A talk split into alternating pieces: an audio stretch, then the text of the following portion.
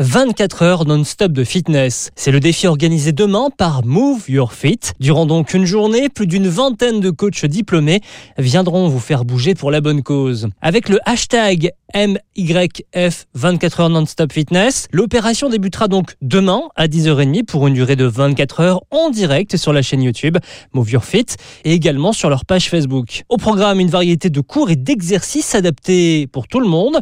Renforcement musculaire, cours parents-enfants, cross-training, yoga, pilates, stretching, etc. Plus de 25 cours seront donc diffusés. Tous les dons seront reversés à SOS EHPAD afin de faciliter la vie quotidienne et soulager du mieux possible les personnels des EHPAD. Et parmi cette vingtaine de coachs, vous aurez la chance de retrouver celle qui fut la star de ça.